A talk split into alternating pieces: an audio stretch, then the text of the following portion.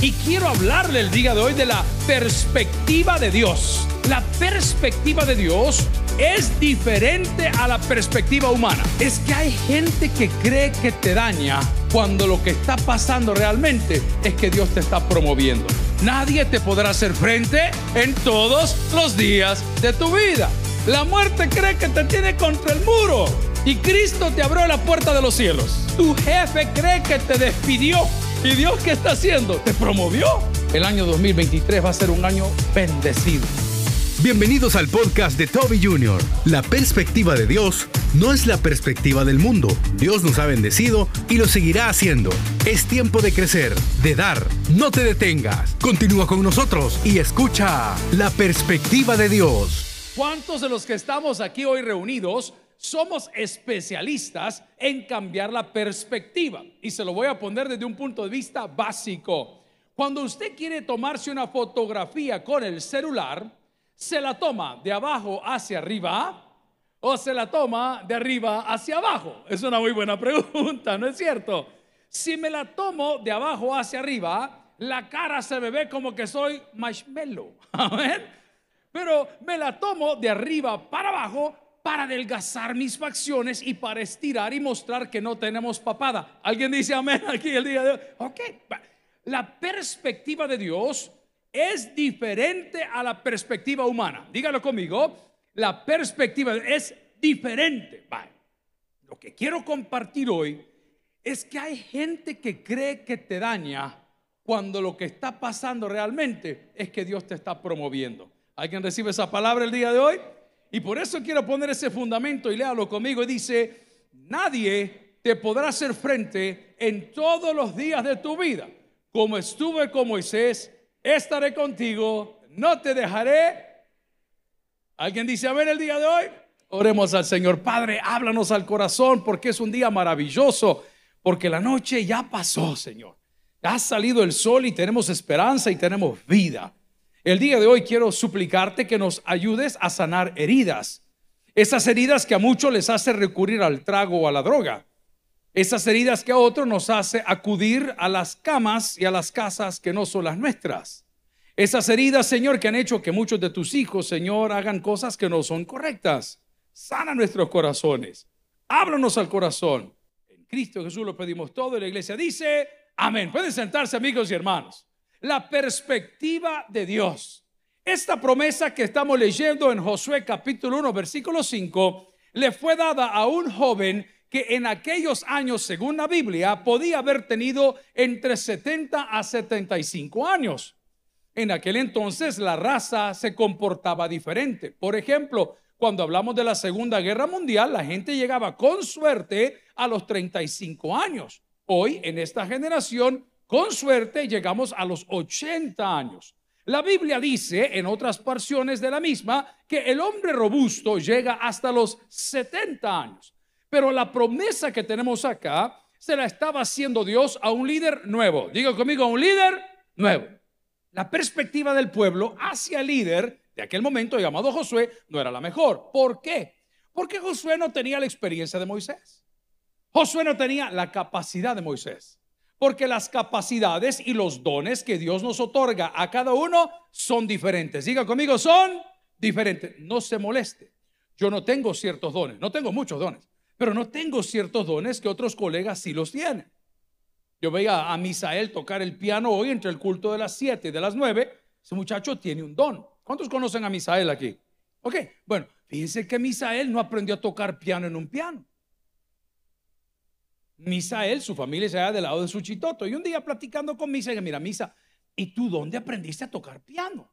Me dijo, pastor, yo nunca tuve un piano, sino que en un pedazo de madera dibujaba las teclas y tocaba la madera para aprender a tocar piano. Impresionante el don que Dios le ha dado. ¿Alguien dice amén? ¿Cuántos se acuerdan del hermano Abdulo Segueda? ya van a morir todos. Fíjese que el hermano, sí, por la edad, el hermano Abdulo Segueda, ¿saben quién le enseñó a tocar piano? Sor Patricia López Bertrán. La hermana Patti. Venía así chiquitillo y le enseñó. Tienen unos dones. ve a su vecino, por favor. él tiene el don de caer mal. Es el don que Dios le dio. es un don único. Hey, no se clave, hombre, porque Dios nos da dones conforme a nosotros los pidamos, los recibamos, los procuremos. Pero el punto que le quiero hacer es que muchas veces la gente cree que te destruye, pero Dios te está honrando. Cuando la Biblia dice, nadie te podrá hacer frente, quiero casarlo con un versículo que me urge que corra en Romanos 8:28. Y dice la palabra, y sabemos que a los que aman a Dios, todas las cosas les ayudan a bien, esto es, coma, a los que conforme a su propósito son, que dice la Biblia, llamados. Quiero explotar la frase, aman a Dios. Esto es fuerte. Una persona que ama a Dios es indestructible. No, muy poquitos amén, ni un amén. Una persona que ama a Dios es es que han quedado con eco. Indestructible. ¿Quiere que se lo pruebe? La Biblia dice, ausentes en el cuerpo. ¿Alguien recibe esa palabra el día de hoy? Nadie te podrá hacer frente en todos los días de tu vida. La muerte cree que te tiene contra el muro. Y Cristo te abrió la puerta de los cielos. Tu jefe cree que te despidió. y, Dios qué está haciendo? Te promovió. Porque si no te echan, estarías en el mismo escritorio, en la misma silla, con los mismos vagos, haciendo los mismos 30 años para que no te den nada. ¿Cuánto dan gracias a Dios por la reforma de las AFP y de las pensiones? Ah, hoy si quieren votar. Hoy andan con bola. Yo como siempre digo, ¿y por qué no lo hicieron antes? Pues antes de criticarle, hago la prueba y se la dejo sobre la mesa solo para que me tiren hate. A un hijo de Dios, decía mi papá, que camina derecho, no ha nacido el circunciso que lo pueda arrancar del lugar donde Dios lo puso. A Él sea la honra y la gloria. Hablo a Dios. Va, entonces, vamos a, entremos en materia, porque esto está bueno para motivarlo. Entremos en materia. Es que hay gente que te está tirando a matar. Y eso no es nuevo.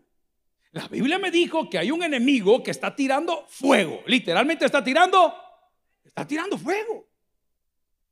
Sé que ni te has despertado y te tienen el primer rumor. Ni te has despertado y ya está el laboratorio clínico diciendo, mire, este es el problema que usted tiene. Te están tirando fuego. El año 2023 va a ser un año bendecido. ¿Alguien lo recibe el día de hoy? ¿Por qué? Porque nadie te podrá hacer frente en todos los días de tu vida. y más allá de la vida, va a estar en la mano de Dios. ¿Qué tienes que perder? ¿Qué tienes que perder? Pero se lo decía en el servicio anterior, estos problemas se resuelven en la casa de Dios o en la presencia de Dios. Estos problemas no se resuelven en otro lugar. No quiero criticarle, solo quiero predicarle. Pero estos problemas que se resuelven en presencia de Dios no se resuelven en un bar, ni en un hotel, ni con las personas equivocadas. Lo voy a probar. La Biblia dice, venid a mí todos los que estáis trabajados y cargados, yo os haré. Ok, entonces no pretenda llevar sus problemas a otro lugar. Gloria a Dios por los fisioterapistas, por los psicólogos, por los... Súper bien, son hiper necesarios. Pero los problemas del alma, eso no te lo resuelve ningún hombre. ¿Casarte de nuevo? No es la respuesta. Yo hablaba con mi papá y mi papá era claro, a mí me encanta porque él, aceptaba sus errores y lo decía y lo platicaba y lo ventilaba. Al final de todos sus días me decía, mira Toby, te voy a hacer una cosa, me dijo, la clavazón es con la mujer, hombre, dice, el problema es uno, decía el pastor. ¿Cierto? ¿Cierto? ¿Sabe por qué muchas veces nos desmotivamos? Porque estamos queriendo resolver las cosas a la manera del mundo. Lo cual, lejos de Dios, no hay problema, pero cerca de Dios es una necedad. Busque conmigo en la Biblia Salmos 54.4. Salmos 54.4. Quiero hacer notar que la mayoría de salmos se escribieron en momentos de necesidad, en momentos de dolor, en momentos de desesperación. La palabra del Señor dice, he aquí, Dios es el que me ayuda. ¿Alguien recibe esa palabra? Dígame fuerte amén. Desde, desde la perspectiva de Dios, usted es más que vencedor. Por eso el sermón se llama la perspectiva de Dios. Porque la tierra lo ve de abajo para arriba. ¿Tanto tienes? Ok. Cuando yo era un niño, yo soñaba con tener títulos. Porque mi papá tenía títulos y yo quería tener títulos. Y yo creí que el, llenar mi pared de títulos y de maestrías y de diplomados y especializaciones era el top. Y me di cuenta que eso a uno no le hace nada más que estudiar. Porque sin la gracia de Dios, por más títulos que tengas, no funciona. La gente te mide de abajo para arriba. La perspectiva de Dios es de arriba para abajo. ¿Y sabes cómo te ve Dios? Con misericordia. A mí eso me encanta de Dios. No tendría otra alternativa, tal vez si otro trabajo. Si esto es un trabajo, tendría otro trabajo. ¿En quién puedo encontrar lo que he encontrado en Dios? Yo tengo algunos amigos que se casaron y siguen enamorados. Yo les aplaudo y les admiro. Y siempre les he preguntado a ellos, ¿qué fue lo que encontraste? ¿Cómo después de 30 años, 28, 25 años, 50 años, tú estás ahí completo? Y dice la persona, tú mi complemento, mi media naranja. ¿Ah? Eso dicen. Yo puedo decirle como hijo de predicador que haber encontrado a Dios y haberme acercado a Él por su gracia y su misericordia, yo no lo podría comparar con nada porque nadie me ha amado ni le ha amado como Dios lo ha amado, que dio a su Hijo unigénito para que todo aquel que en Él cree no se pierda. Papá, te voy a describir qué es el amor. El amor es que no le importen a Dios tus ronquidos. Ese es amor. El amor de Dios es que no le importe a Dios que dejes pasar por alto las fechas especiales. Ese es amor. El amor de Dios es quitarse el bocado a Él para que comas tú. Ese es amor. ¿Qué tipo de amor se compara al amor de Dios? Ninguno. Ninguno. Pero es desde la perspectiva de Dios. Pero si lo ves desde la perspectiva humana, entonces tú comienzas a comparar y a decir, bueno, ¿me voy por el camino bueno o me voy por el camino malo? El camino malo siempre tiene consecuencias. ¿Lo puedes repetir conmigo? El camino malo siempre tiene, no así el camino bueno. El camino bueno siempre tiene frutos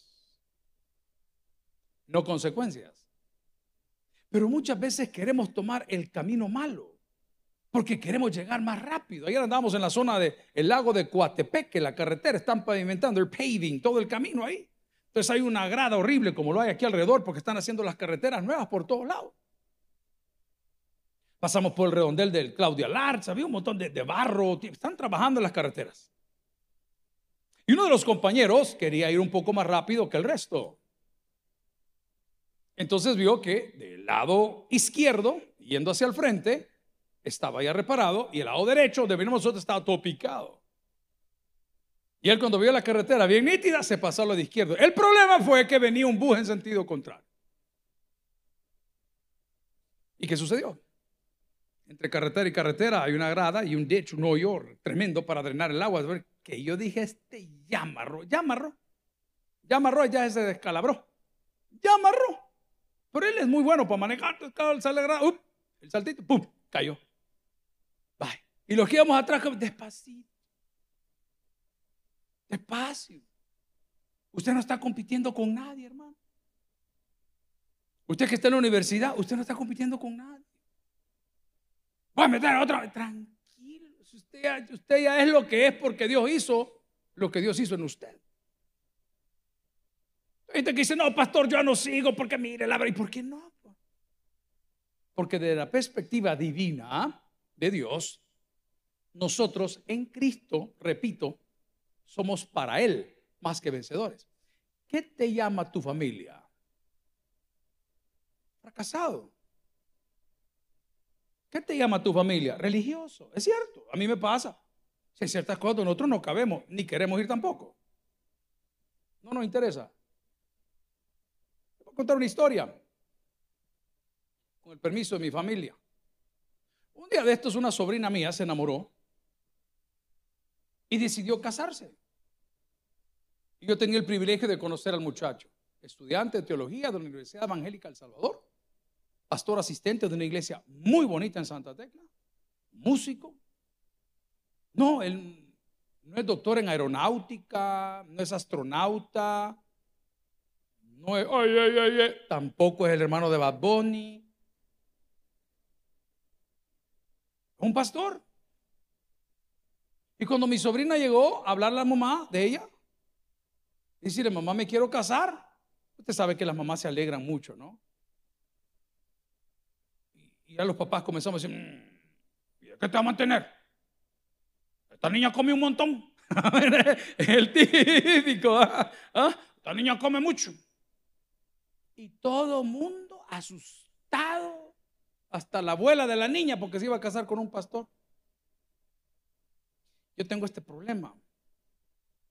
Me encanta nadar contra corriente. Y le dije, ¿sabes qué? Yo te voy a bendecir. ¿A dónde tenés No tenemos de vivir. Ahí vas a vivir. Mira, no te preocupes. Ocupa la casa. ¿Qué vas a hacer? Yo te caso. Con mucho gusto voy. Le hago una pregunta. ¿Usted quiere que su hija se case con un pastor o que se case con... ¿Con quién quiere usted que se case su hija? Ay, no, si el hombre es profesional, viera las cachimbiadas que le pela. Es boxeador él. ¿Va a andar chineando bolos toda tu vida? Hago la pregunta. Porque desde la perspectiva humana, el Evangelio, dice el Nuevo Testamento, es locura. Pero para nosotros el Evangelio es salvación. Son dos perspectivas diferentes, ¿no? Yo, y le créame que se lo predico. ¿Por qué? ¿Y por qué estoy hablando de esto? Porque los niños que fueron a Montesión, que estuvieron conmigo en el culto pasado, Muchos de ellos son hijos de pastores y viven lo que nosotros callamos. Los hijos de pastores, porque nos da pena decir que nuestros papás son pastores. Yo lo pasé, Liceo Salvadoreño García Flamenco, Colegio de San Francisco, le puedo mencionar cuatro o cinco colegios más, que me da pena decir mi papá es pastor. ¿Y por qué me va a dar pena? Porque no me avergüenzo del Evangelio, porque es poder de Dios para, o que para salvación. Que por favor, no sea usted de la secreta. No tiene que andar exhibiendo nada, pero no se avergüence del Evangelio. Desde la perspectiva de Dios, usted es su hijo. Aunque en su casa le digan hijo de otra señora.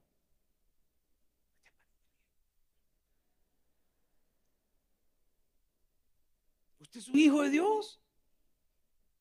Entonces cuando te quieren hacer frente y crees que está, y yo, oh chica, a mí tal cosa y a mí tal otra. Dios te está promoviendo. Lo voy a decir con palabras bien feas. Dios te está sacando del animalero.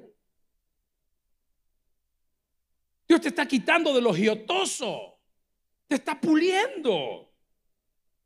Si todos tuvieron miedo, todos tuvieron miedo.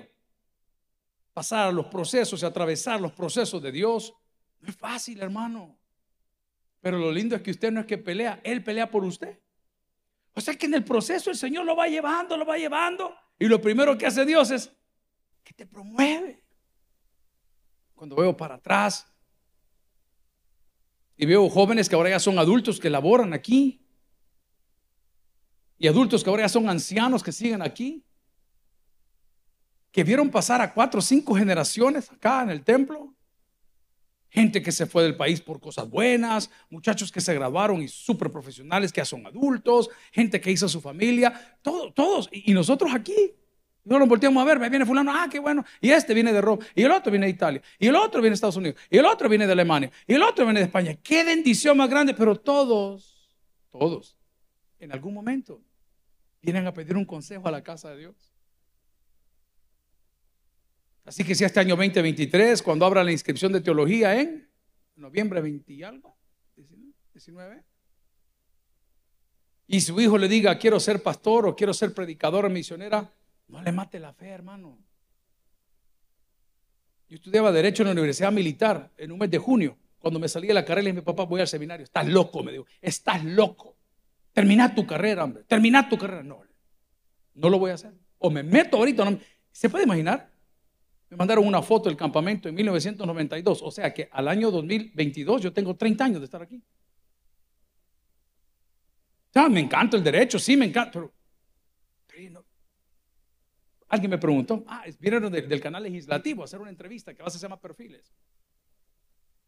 Y los presentadores del programa me hacen una pregunta, me dice, ¿qué es lo que usted más agradece de su papá?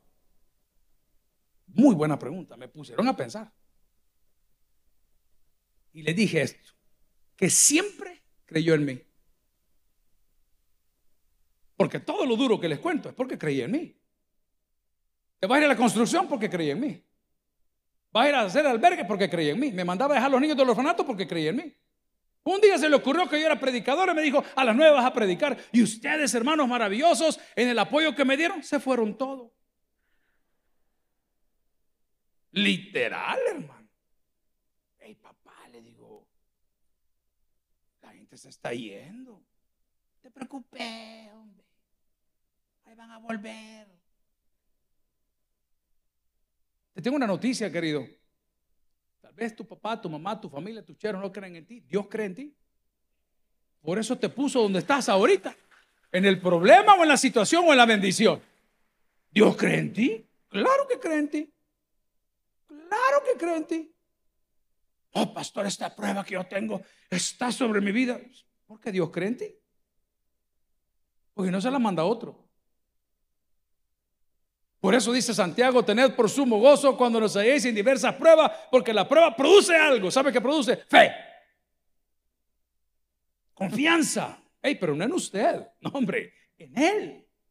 Por eso el salmista me decía en Salmo 54, 4, si me acompaña los demás, he aquí, Dios es el que me ayuda. El Señor está con los que sostiene, ¿qué dice? ¿Quién te ayuda? Dios. Por eso los cristianos tenemos en la jerga, primero Dios. Dios mediante. Gracias a Dios. Amigo, todo lo que ves, todo lo que has visto, todo lo que verás, ha sido creado por Dios. Ese Dios de la Biblia. Ese Dios de la Biblia. En serio, es que no es un papel. Eh, eh, está ahí en ti. Su Espíritu Santo está en ti. Su palabra te ministra. Cuando tú cantas alabanzas, Él toca tu vida. Cuando estás queriendo llorar o no llorar, es Dios que está obrando en ti. El Dios al cual servimos es Dios vivo, hermano. No tienes por qué retroceder. Muchas veces nosotros creemos que la vida nos quitó, cuando la verdad es que nos ha devuelto me preguntaba, ¿y a mí por qué? Entre amigos y la sociedad y la socialité, ¿y por qué yo aquí no? ¿Y por qué no allá? Y dije, por lo que el apóstol Pablo dijo. ¿Y qué dijo Pablo? Tengo todo por basura. La palabra en griego es más fuerte que eso. Por amor a Cristo. Lo que usted tiene hoy en su corazón, lo que tiene hoy en su mente, lo que tiene en su interior, no se puede comprar con dinero. Hablaba con mi sobrino, estábamos cenando el día jueves, los hijos de la hermana Patty y la mitad de los míos. Y a mí se me había olvidado que los americanos celebran el Día de Acción de Gracias. Hoy muchos salvadoreños celebran el Día de Acción de Gracias, pero no le dan gracias a nadie por nada. Pero como anda de moda, ahí ponen a hacer la gallina y todas están las tortillas y hand, giving. Amén. Está bueno fuimos a comer. Y le digo a mi sobrino que está en el séptimo año de medicina, ya, gracias a Dios, ya tienen un salario, es mínimo, lo que sea, pero les pagan. Mira, doctor, le digo, ¿y cómo es la onda en el hospital? No, no, no te cargan, me dice. Tanta gente que ves cuando ves que van afectados o así, así, sí, ya estamos nosotros aquí suturando y haciendo y sacamos la radiografía. Y mira, le digo, ¿y en la noche cómo es? Abro paréntesis. Cuando comienza el régimen, y muchas personas fueron y son encarceladas, arriba de 57 mil, según entiendo, 242 promedio, cuando nos permitieron llegar a predicar, las primeras preguntas que hacíamos es, ¿cómo están? Y todos decían, bien, excelente, ok. ¿Cómo está la moral? Bien, pastor. Pero un día nos tocó predicar donde las hermanas de fe van, que es cárcel de mujeres. Eso ya no existe más. Y nos dicen las autoridades, a quienes agradecemos por el privilegio de poder predicar. Mire, pastor, aquí todo está muy bien. Pero de las 6 de la tarde a las 9 de la noche es diferente. Entonces pregunté por metido a qué se refiere que es diferente. Hay mucho lamento. Hay muchas lágrimas. Cero paréntesis. Le pregunto al médico, al doctor, mira Andrés, ¿cómo es la cosa? Mire, tío, me dijo, en el día aquí, en el día, pero viera qué curioso, me dijo, fíjese que en la noche, de las 2 de la mañana, 1 de la mañana para allá, en todas las camas donde hay radio, están escuchando Radio Bautista. Imagínense que Radio Bautista fue una idea de mi papá, hace más de 30 años. Y me dijo, esta radio va a tener predicación continua. Y yo en aquel entonces era de los... No, le dije yo. Aquí hay que poner rap cristiano. Hay que poner música. Tum, tum, tum, tum. Hermanita, calmada, calmada. No, dijo. Es predicación continua. Y dije, ¿y por qué? Pues? Porque su palabra nunca regresa. Amén. Nadie te podrá hacer frente en todos los días de tu vida. Quiero hacerle ver, hermano, que lo que creyó la gente que te había dañado te ha hecho un favor, hombre. Eso incluye relaciones amorosas, eso incluye que no tengas hijos hasta el día de hoy. Escucha lo que te estoy diciendo. Todo tiene sentido desde la perspectiva de Dios.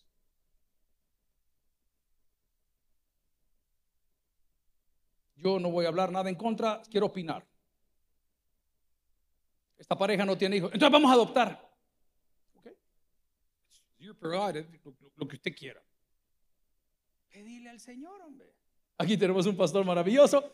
Estuvo casado durante tres años, cuatro años. No salía nada, brother. No salía nada. Entonces, él, pucha, fueron para allá, fueron para Miami, fueron para esto, hicieron tratamiento. No pasaba nada.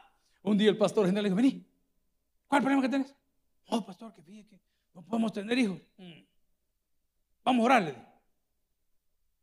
Padre, que arranque este viejo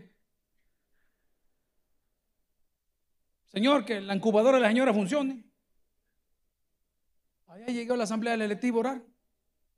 Ya ni le caben en la casa, ya tiene tres. Sí, hermanito, no pierda la esperanza.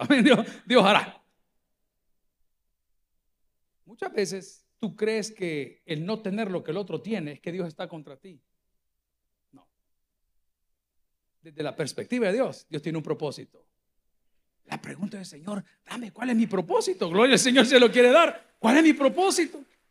Señor, ¿por qué es que he ido 11 veces a la embajada y no me dan la visa? ¿Por qué es que he aplicado siete veces para una casa y no me la dan?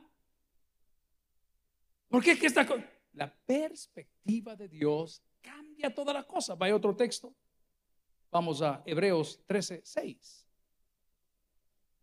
De manera que decimos confiadamente, el Señor es el que me ayuda. No temeré. ¿Qué podrá hacerme el hombre? ¿Lo quiere leer conmigo? Ahí está en su pantalla. De manera que decimos, ¿cómo decimos? Confiadamente.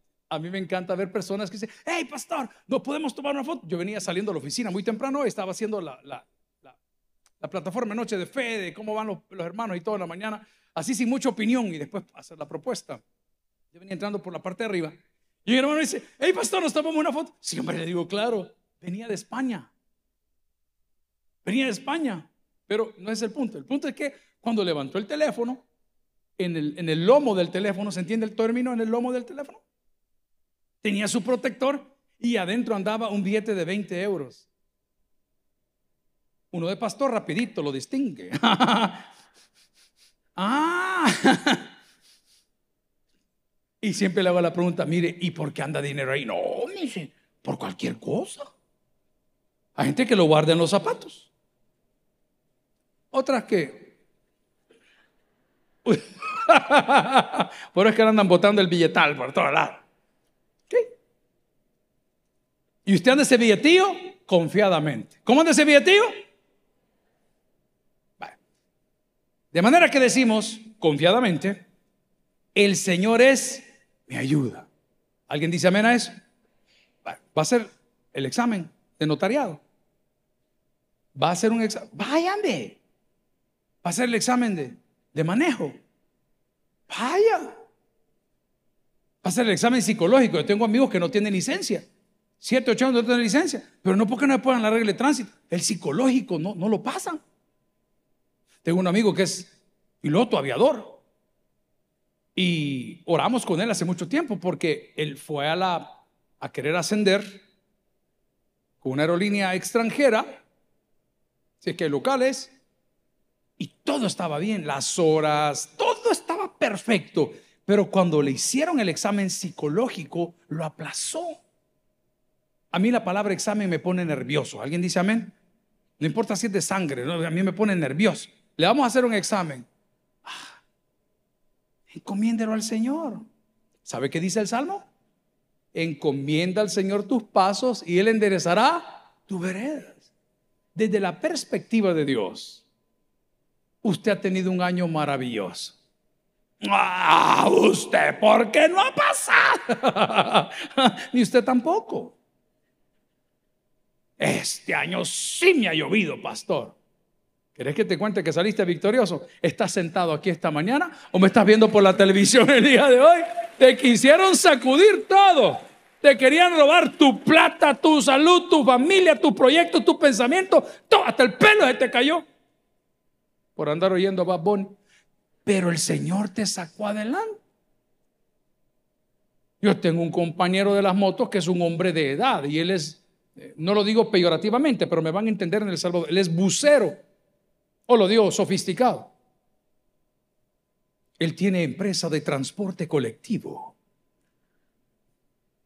Sentado estamos ahí cuando le llamaron. Pastor, el bus con el cual trabaja se le acaba de quemar. Enterito. Yo vi ese hombre desvanecerse en cuestión de tres minutos. ¿Cuántos saben que Dios es fiel? Jorge estaba en la oficina ahí arriba, en Gamaliel. Y sin que el hombre supiera, digo, ¿sabes qué? Hazme un favor, tráete el bus número tal. Y aquel, como es pronto para actuar, no me arranca. ¿Se acuerda? No me arranca, pastor. Ay, ve, ¿qué haces? Le digo, arranqué esa tontera con B. Y la traes para abajo rápido. Ya venía con el bus aquel atrás. El hermano no es tampoco bobo, vea. Se quedó viendo para acá y para allá. Hermano, le digo, sí, ahí está su bus, miren. Pastor. No, bus. El pastor no. El bus. Ahí está su bus. No, pastor. Ah, usted sabe que los directivos de una empresa son difíciles, los directivos de una iglesia son más difíciles. Entonces, como ellos no siempre están conectados porque no leen, no oran, no actúan, cuestionan todo. No proponen nada. ¿Y cómo vamos? ¿Qué te importa? Metido, hombre. Le voy a contar por qué. Porque se busca, alguien va a decir, ¿y por qué lo regaló si era iglesia? No, si no era suyo. Desde ahí que no lo van a oír. ¿Cuánto nos costó ese bus, Jorge? Exacto. Véale la mano a Jorgito, por favor. ¿Cuánto le costó ahorita? ¿Saben cuánto nos costó? Un dólar un dólar. Y le explico. Viene una multinacional, dice que vamos a cambiar la flota de no sé qué. Y me dice, ¿y nos quieren regalar un bus? ¿En serio? Sí, pastor, les quieren regalar un bus que normalmente se vendería por ciento y pico mil de pesos. ¿Y qué tenemos que hacer? Pagar el precio. Me dijo, no, ellos dijeron regalarle. Sí, pero es que vale un dólar. Me no, pero ni en San Miguel sucede, dije yo. Como allá todo es de choto, ¿me entiende lo que le digo? Ay, ni esa Miguel sucede. ¿Cómo no? Me dijo, tiene que descargar los libros. Bendeciré a los que te bendijeren. Y a los que maldijere, maldeciré. ¿Y en ti serán benditas cuántas? Va, hoy péguelo. Nadie te podrá hacer frente en todos los días de tu vida. No, pastor, este año. Papá. Dios se ríe de nuestros problemas porque, repito por tercera vez, en Él nosotros somos más que vencedores. La perspectiva de Dios no es la perspectiva del mundo. La perspectiva no es la perspectiva del mundo. Yo sé que habemos algunos llorando aquí. Es normal. No, que a mí, miren, tengo familia por aquí, tengo familia por allá, en toda mi vida he tenido cuatro mamás diferentes, entonces tengo familia por todos lados. Tú no se acostumbra a que a esas reuniones no lo inviten a uno. Ahí siempre, usted no está invitado. Y usted va a seguir poniendo la cara de pechito. No, papá. Hay cosas mucho más importantes que esas. La Biblia dice que cuando entres a predicar a algún lugar y tu mensaje no es recibido, ¿qué dice la Biblia? Y sigue avanzando. Dios a mí me ha bendecido con una familia que no es mi familia. Pero yo no tengo nada que pedir en ningún sentido. Por como a mí me tratan. Y digo, pues Señor, es que uno es bruto. Es bruto. Ahí anda llorando sobre leche derramada. Y dice, hijo lindo, no lloré sobre la leche derramada si te estoy regalando una vaca. Hay un libro maravilloso que no tiene nada que ver con el sermón, que se llama La vaca. ¿Cómo se llama el libro? Se lo voy a recomendar. Lo puede conseguir en PDF, lo puede comprar, hágalo. Fue los primeros libros que yo leí en una de las maestrías. Y cuenta la historia rapidito. Que un hombre llegó a un lugar, estaba totalmente descuidado, las plantas habían crecido, las, las casas estaban toda deteriorada. Y cuando el hombre llegó con su discípulo, el maestro le dijo, cuénteme, ¿y qué hacen acá? Ay, aquí sufriendo. Mire, la casa se está cayendo. Los, canales de la casa chorrean agua, porque en El Salvador chorrean, aquí en El Salvador, ¿eh? chorrean agua. Fíjate que la tubería está tapada y, no podemos cultivar. ¿Y de qué viven? Le dijo. De esta vaca, le dijo, que nos da leche y la leche que da. ¿Qué? Entonces viene el maestro y le dice al discípulo, mata la vaca y nos vamos. No, le digo, vos sos cruel. Si esa gente no tiene de qué vivir, si esa gente vive de la vaca, si esa vaca le da de comer, si esa vaca está de la familia, hasta nombre tenía la vaca. Edgar se llamaba. ¡Yeah! ¡Yeah! Vale, le dijo, ¿tú hay qué hacer? Le dijo, sacó el gran volado del fierro, el maestro, el maestro, y sale, le corta la, la cabeza a la vaca y sale volado. Atrás de él sale el discípulo. Pasaron los años. Y el discípulo seguía creyendo que su maestro era cruel. Y un día le dice al discípulo, mira fulano, ¿te acordás cuando fuimos y, y matamos la vaca? Matamos. Usted la mató, le dijo. Vamos a regresar al pueblo, le dijo a ver la familia. No, le dijo, no voy. Vamos, hombre. Vamos. Y lo convence. Y se van al pueblo y cuando llegan al pueblo encuentran una casa completamente renovada, fina. Ya, tipo high class. Y el discípulo decía, qué barbaridad, tuvieron que vender el terreno. Se perdieron toda esta gente a saber quién es. No le toca la puerta. No, le digo, tóquela usted. Le digo, no va a tocar la puerta. Imagíneme sale el hombre me corta el bucho a mí. Toca la puerta. Y cuando la abre, era el dueño de la vaca. E inmediatamente abraza al maestro y le comienza a decir, gracias, gracias, gracias por lo que usted hizo. Y el discípulo, ay, ay, ay, fumado, no sabía ni qué estaba pasando. Y le dice, si tu maestro no sacrifica nuestra vaca, nosotros jamás hubiésemos descubierto las capacidades que tenemos, porque no dependemos de la vaca, dependemos de Dios.